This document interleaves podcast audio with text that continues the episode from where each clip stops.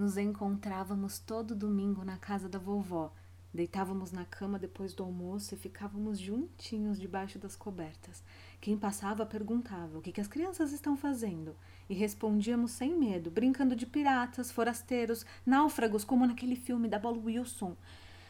Ninguém imaginava que meu primo e eu contávamos as pintas um do outro com os lábios.